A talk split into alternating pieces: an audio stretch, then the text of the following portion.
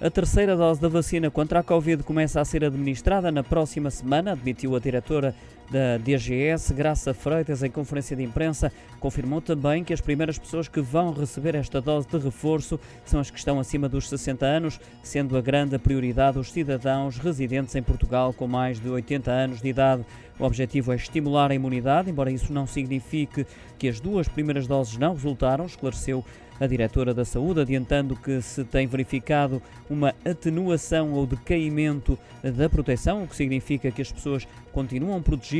contra hospitalizações graves ou mortes, mas que a proteção não é ótima, como se pretende num contexto pandémico, e sublinhando que o período de inverno é uma estação de risco para determinadas doenças. Também Baltazar Nunes, do Instituto Nacional Doutor Ricardo Jorge, notou que a efetividade da vacina contra a Covid-19, ou seja, a capacidade de produzir anticorpos, tem diminuído com o passar do tempo, sobretudo na população idosa. Nos casos sintomáticos, andava pelos 70 a 80% após o primeiro mês da vacinação completa, tendo decaído para os 30 a 40% ao fim de cinco meses.